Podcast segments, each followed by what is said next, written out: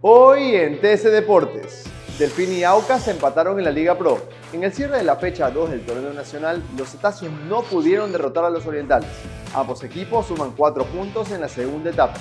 Piden sanción ejemplar para el Estadio Capwell. La Asociación de Fútbol No Amateur de Pichincha solicitó a la Liga Pro un fuerte castigo tras la invasión en cancha y lanzamientos objetos a jugadores de Independiente del Valle. MLE confirmó su último refuerzo 2022. El equipo millonario inscribió un canterano previo al cierre de pases. Sebastián Tarira, de 18 años, reforzará la defensa azul. Para más información visita tctelevisión.com slash deportes. También puedes visitarnos en nuestras redes sociales como arroba tcdeportesc. Soy Joel Alvarado y esta fue una emisión más de TC Deportes. TC Podcast, entretenimiento e información, un producto original de TC Televisión.